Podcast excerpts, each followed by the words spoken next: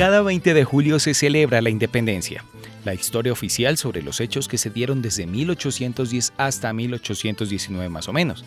Es en realidad bastante fácil de comprender. Muchos o todos los colombianos la saben casi de memoria porque desde los primeros años de escuela se la han repetido una y otra vez. Repasemos. Un grupo de criollos va donde un señor de apellido Llorente, para que por favor si es tan amable les preste un florero para usarlo en la visita de una persona importante, un tal Villavicencio. Llorente, español y noble, se niega a prestar el consabido florero, basado sobre todo en el odio visceral que tiene por esa raza híbrida, o sea, que no es ni de aquí ni de allá, y se niega rotundamente.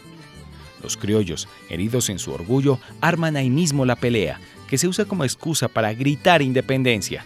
El florero, en todo caso, terminó estrellado contra la crisma de Llorente.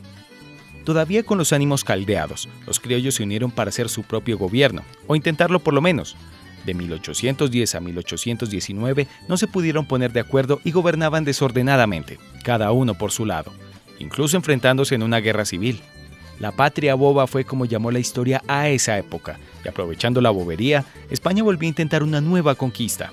Simón Bolívar y Francisco de Paula Santander comandaron la heroica resistencia contra las tropas de la corona, hasta que lograron la verdadera independencia en agosto de 1819. Eso es abuelo de pájaro lo que la mayoría de gente sabe sobre la independencia, o lo que la mayoría de gente cree que pasó, Detrás de esa historia común, quizás construida sobre mitos y leyendas, hay hechos no del todo claros, pero que también han hecho parte del pasado de Colombia, y que por una u otra razón no se han incluido en los libros de texto. Nombremos algunos. Mitos y realidades de la independencia de Colombia. En 2010, al cumplirse los 200 años del grito de independencia, Académicos e historiadores, junto con el Museo Nacional, revelaron una investigación en la que cuestionaban los aspectos más importantes de la historia de Colombia, especialmente de la independencia. El proyecto fue dirigido por Cristina Lleras, curadora de arte e historia del museo, que encontraron, abro comillas, el discurso de la conmemoración no es objetivo. Mientras la historia hace el pasado más complicado, conmemorarlo hace más simple, porque busca que casi siempre demos los héroes porque busca casi siempre darnos los héroes para adorar y los enemigos para detestar. Consagra y desacraliza. La conmemoración adapta el pasado a las necesidades del presente. Así escribió el historiador Esbetan Todorov. ¿Todo empezó con un florero? Puede que sí, pero en realidad no era de Llorente sino de González. El hombre se llamaba José González Llorente. Entonces, de acuerdo a la investigación, en la historia de Colombia se le da mucha importancia al simple florero y no a los hechos que se dieron antes. En realidad, el hecho del florero no fue fortuito, sino casual. Desde antes los criollos ya venían planeando las revueltas y lo que buscaron fue solo algo que encendiera la llama. El incidente del florero fue ese algo. Se cree que el 20 de julio es el punto de partida de la revolución. Eso tampoco parece ser del todo cierto, ya que en otras regiones del país se habían dado movimientos que se complementaron. El 20 de julio solo fue uno más. Los textos desconocen que el 20 de julio es una fecha más entre las fechas importantes de 1810. La historia regional es por tanto ignorada, así explicó Cristina Lleras. En esa misma línea, no fue Bogotá el epicentro de la independencia. Los gritos también se dieron antes en Cartagena, Tunja, Cali, Socorro.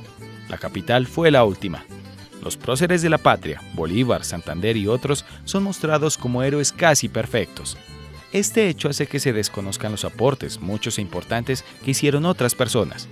El escritor colombiano Evelio Rosero escribió en su novela La carroza de Bolívar que es un error histórico considerar a Simón Bolívar un héroe de las naciones suramericanas. En realidad tuvo un protagonismo nefasto en las luchas independentistas. La historia universal nos engañó al describirlo como alguien que no era, y que además había hecho lo que no hizo. En cuanto a la patria boba, un texto escolar explica que en el periodo posterior al 20 de julio se llamó boba la patria, precisamente porque solo tuvo seis años de independencia entre 1810 y 1816. Sin embargo, de boba no tuvo nada. En realidad fue un periodo de discusión de ideas, y explica la historiadora Margarita Garrido, no puede ser de bobos discutir ideas, Debemos decir que la vida política local tuvo una riqueza extraordinaria y que debemos desechar la idea de que ella solo fue agitada por el advenimiento de la República, así explica Garrido.